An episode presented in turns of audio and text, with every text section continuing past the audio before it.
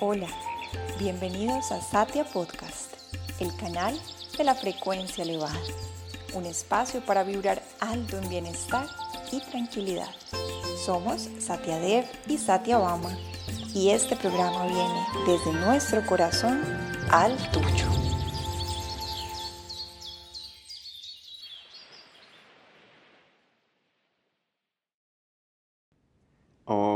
Shivaya, hola a todos, muchas gracias por su presencia. Quisiéramos hablar hoy de la ley del karma y la reencarnación. La ley del karma es la ley de la acción y la reacción. Todo que sembramos a nivel de pensamiento, palabra y acción produce un fruto semejante a la acción. Nos tenemos que preguntar siempre cuando algo nos pasa en la vida, ¿por qué está pasando lo que está pasando? ¿Cómo se crea nuestra realidad? Es la pregunta. ¿Soy simplemente una víctima o existe algo como libre albedrío y puedo yo cambiar mi destino? Podemos empezar con un pequeño ejemplo. Por ejemplo, en este momento yo tengo en mis manos un lápiz. Yo veo en este objeto, en este palito azul, un lápiz. Pero ahora podemos imaginarnos que entra al cuarto un pequeño perro, un cachorrito chiquito. Cuando él ve este palito, la pregunta es, ¿qué ve él? ¿Él también ve un lápiz? ¿Qué dicen? No, él ve un juguete. Y él va a coger ese palito y lo va a morder y va a jugar, lo va a tirar. La pregunta es, ¿quién tiene razón? ¿Yo, quien digo esto es un lápiz? ¿O el perro, quien dice esto es un juguete? ¿Qué responden? Pues la verdad, ambos tienen razón. Yo veo un lápiz, lo puedo usar, puedo escribir, el pequeño cachorrito ve un juguete es muy válido, él está jugando con él y se divierte. Ambos tienen razón. Supongamos que ambos salen del cuarto. Yo salgo del cuarto, el perro también se sale del cuarto, el objeto azul se queda en el piso. ¿Qué es este objeto en este momento? Cuando hay ningún perceptor quien percibe el objeto. Ni yo, el humano, ni el perito. ¿Qué es esto en este momento? Y la respuesta es nada. Es vacío de una cualidad. Pero ahora entramos de nuevo al cuarto. El perito entra, yo entro. Cuando yo entro al cuarto y mis ojos entran en contacto con el objeto, ¿qué veo? Un lápiz. ¿Y qué ve el, el perito? Un juguete. Ahora la gran pregunta. Entonces, ¿de dónde viene el lápiz? En mi caso, de dónde viene el juguete en el caso del perro. ¿De dónde viene? ¿Viene el lápiz de sí mismo, del mismo lápiz? O sea, ¿es inherente en el objeto el lápiz o viene el lápiz de mí, de mi mente? ¿Qué responden? Recuerden, yo entro al cuarto y esto se convierte para mí en un lápiz. Entonces, podemos decir el lápiz viene de mi mente. Porque hemos dicho, cuando el perro entra, él ve otra cosa. Entonces viene de mi mente.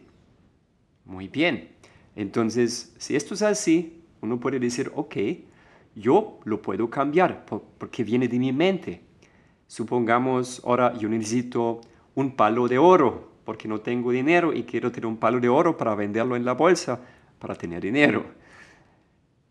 Entonces cierro los ojos y envío pensamientos de oro a este objeto, que en este momento es un lápiz, y digo oro, oro, oro, oro, oro, como un mantra. Luego abro los ojos y miro y ¿qué veo? No ha cambiado, sigue siendo un lápiz, no se ha transformado en un palo de oro. De nuevo la pregunta, ¿de dónde viene el lápiz? Viene de mi propia mente, ¿cierto? No viene del objeto mismo.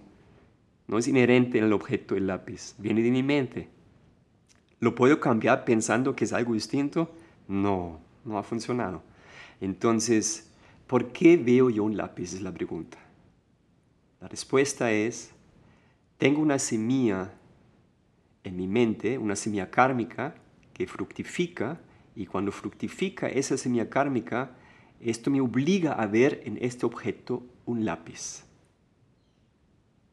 ¿Cómo se siembran semillas kármicas? Pues con cada acción al nivel de pensamiento, palabra y acción.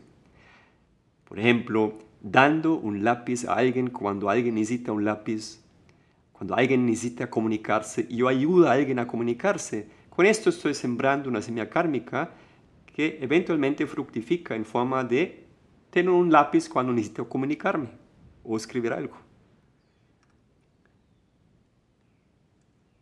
Si yo experimento mucha escasez en mi vida y quiero cambiarlo, ¿qué sería la semilla que tengo que sembrar? Dar.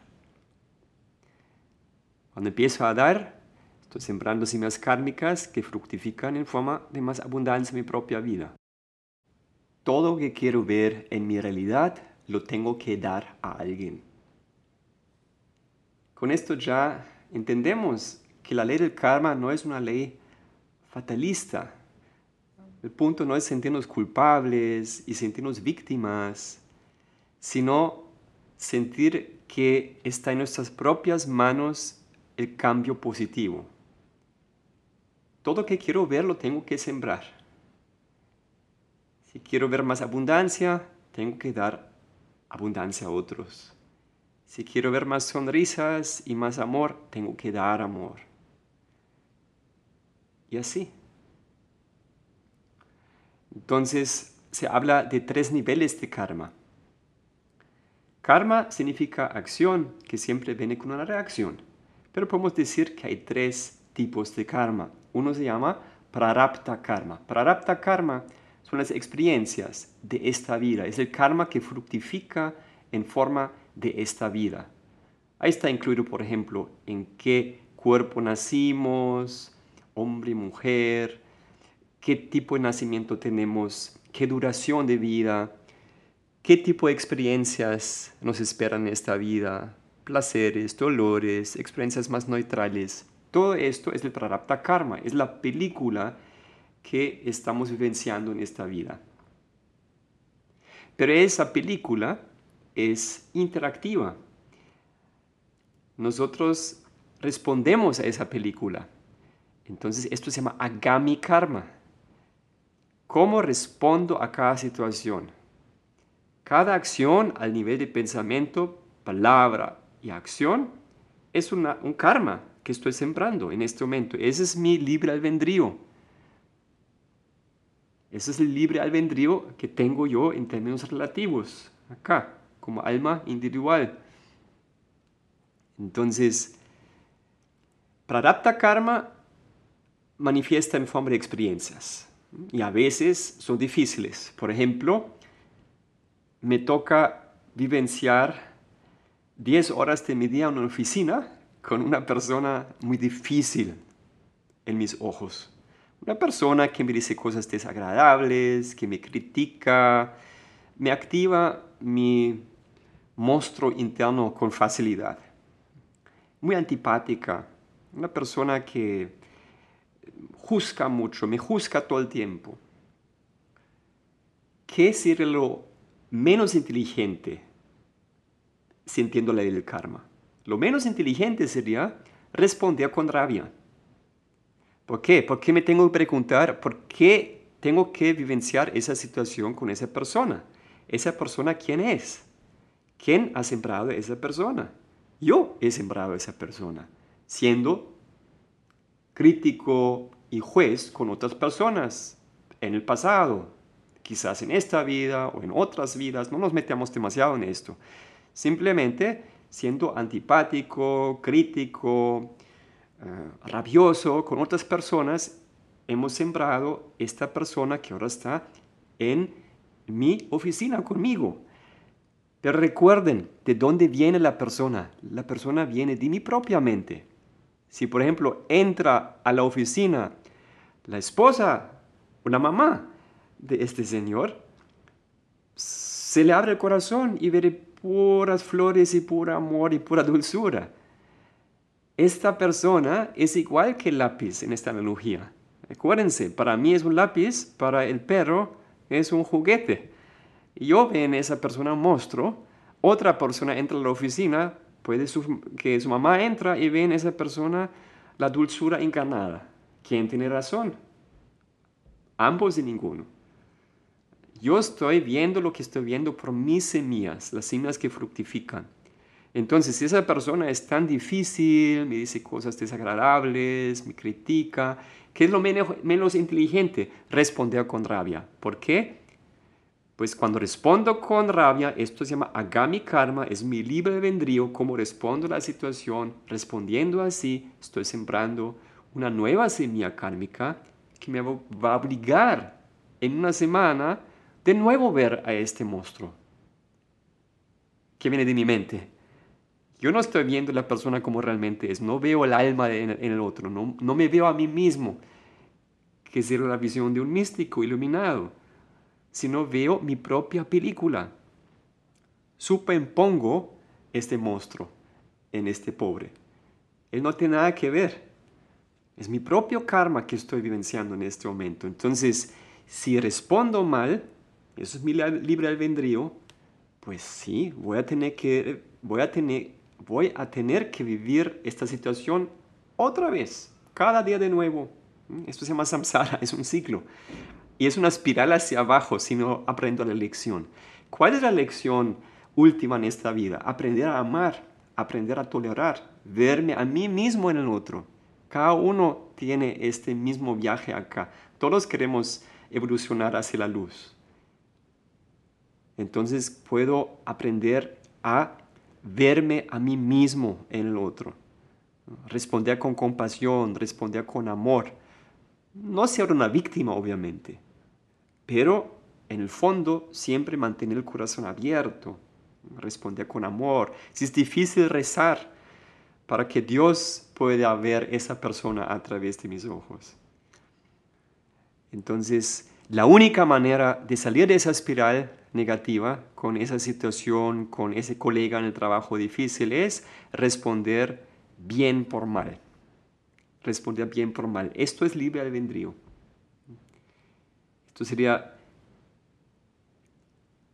conectar mi, mi libre albedrío con la voluntad divina en últimas. Esto son semillas muy poderosas, de las más poderosas, semillas kármicas muy potentes en términos de nuestra evolución espiritual. Eso es la Gami Karma. Eso es muy importante. Y hay otro karma que se llama Sanchita Karma. Y Sanchita Karma es toda la bodega de karmas de incontables vidas que no han fructificado todavía, pero que nos esperan en el futuro.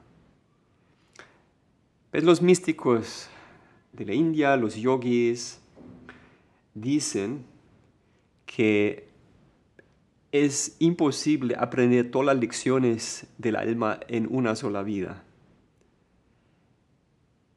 Entonces, existe el renacimiento.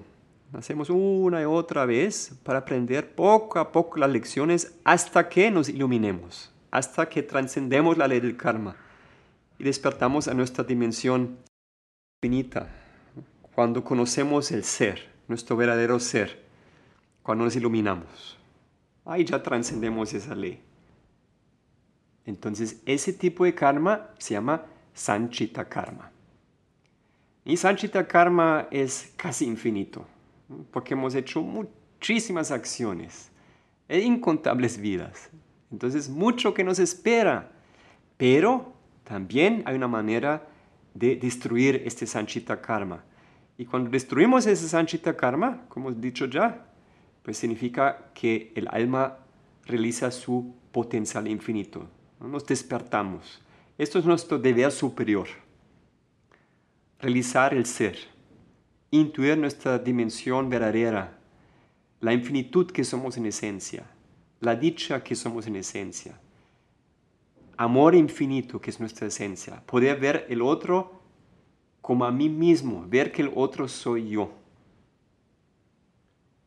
Y bueno, la verdad es que esto es el propósito principal de la vida y para esto también podemos decir en últimas, existe esa ley del karma. La ley del karma no es mecánica, es una ley divina. El propósito es evolucionar. Supongamos que en alguna situación yo vivo una situación con mucha abundancia, porque tengo un karma de abundancia.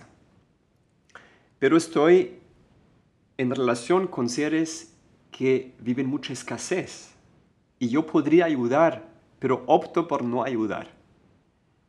La omisión también es un karma. Entonces, cuando no ayuda a otra persona vivenciando mucha abundancia yo y la otra persona mucha escasez. El no ayudar también es un karma. Estoy sembrando una semilla de escasez que va a fructificar en escasez en mi propia vida. Cuando ahora yo mismo vivo esa escasez en carne propia, ya es otra cosa. Si aprendo la lección y a pesar de la escasez, entenderle el karma, sigo siendo generoso y comparto lo poco que tengo. Estoy sembrando otra vez semillas de abundancia, que van a fructificar en abundancia. Si ahora, vivenciando de nuevo abundancia, otra vez estoy en relación con seres que tienen escasez, ya voy a ver esta situación con otros ojos. Ya voy a tener mucha más empatía ya sé cómo es no tener, porque lo he vivenciado. Yo mismo he vivenciado la escasez por resultado de mis karmas. ¿Vale? Entonces ahora estoy en esta situación de nuevo. Segunda oportunidad. Ya he sentido cómo es no tener. Claro que ahora voy a dar. Aprendí mi lección. Mi lección. Y esto es algo que solamente pasó por esta ley. Entonces esa ley me hace evolucionar, me hace aprender, el alma va a aprender con cada situación, con cada experiencia. Tal vez en nuestra mente no siempre estamos conscientes de todos esos aprendizajes, pero el alma sí registra todo esto. Y cuando empezamos a meditar también cada vez más y más se nos hace evidente que es así. Muy bien, entonces tenemos esos tres niveles de karma. ¿Qué es lo más práctico, podemos decir, o algo muy práctico? Pues primero, con respecto al prarabdha karma, la experiencia de esas vidas, no quejarnos, sino vivenciar esta vida con gratitud. También en yoga se dice siempre que todo lo que vivenciamos en últimas es gracia divina. La divinidad, el amor supremo nos está dando cada experiencia que nosotros mismos hemos sembrado, pero viene una fuente divina siempre. Entonces también cuando algo es difícil podemos siempre sentir gracias. Tengo algo por aprender. Y ya vivenciando esta situación difícil, ya estoy quemando ese karma negativo. Entonces algo menos por vivenciar. Y estoy aprendiendo algo. Vivenciar esas situaciones con amor, con gratitud y aguantar un poquito cuando toca. Todo tiene un comienzo un fin, siempre recordar eso. Y cuando vienen situaciones placenteras, no es sabio apegarse, entender que va a tener un fin. Y la verdadera dicha no tiene que ver con ese placer. El placer es un fruto kármico, pero felicidad es lo que yo soy. Entonces no me voy a apegar, sino si vienen placeres, bueno, comparto lo que tengo, pero en última siempre no busco apegarme, sino me concentro siempre en hacer cosas buenas para otros, en compartir, en procurar pureza en mi mente. Y a propósito, para procurar pureza en la mente, tengo que hacer lo que llamamos sadhana. Y ahí voy a un punto muy importante, y es que mm, a veces, si vemos ciertas vidas o quizás nuestra propia vida, vemos difícil, son situaciones difíciles, situaciones complejas, o nos damos cuenta que hemos hecho cosas que no fueron tan sabias. En últimas, cada acción, eh, cada karma siempre viene de vida ignorancia espiritual y a veces simplemente no sabemos mejor. Hicimos cosas que luego miramos, ay, ¿por qué lo hice así? ¿Qué me va a esperar ahora? ¿Puedo remediar? Y la respuesta es que sí, se puede. Hay, que, hay ciertas cosas que tenemos que vencer, pero de todos modos se dice que un bloque de karmas positivos siempre supera un bloque de karmas negativos. Entonces un yogi siempre se concentra simplemente en ser bueno y hacer bien. Ser bueno, hacer el bien, empezar a hacer karma yoga, servicio desinteresado, basado en amor, pensar más en los demás y simplemente hacer cosas positivas. Ojalá encontrar mi propia vocación y servir con mi propia vocación al mundo, el Swadharma, esto es el mejor servicio que puedo brindar, pero cultivar internamente también la actitud de no estar, estar interesado en los frutos, hacerlo más como una ofrenda amorosa a Dios que mora en todos los seres. Entonces es como karma yoga con infusión de amor divino. Pero si simplemente empiezo a servir a los demás desde el amor, esto ya es súper positivo. Y esto va a tener resultado que también muchas cosas que no fueron tan sabias en el pasado que hemos hecho se van a neutralizar. Entonces, no nos preocupemos, esto no es el propósito de esa charla, para nada, al contrario, nos tenemos sentir empoderados. Si veo una cosa que realmente siento, uy, lo embalé, esto sí fue un gran error, puedo ahora concentrarme en hacer una acción positiva opuesta a esta cosa negativa que hice. Por ejemplo, si algún día yo robé dinero a alguien, a una persona muy evolucionada, le robé mucho dinero, digamos. Si veo esto y ay, Dios, ¿qué me está esperando ahora? Entonces, ¿qué puedo hacer? Bueno, voy a hacer una gran donación, una gran donación a una causa muy noble, una causa muy sagrada, por ejemplo.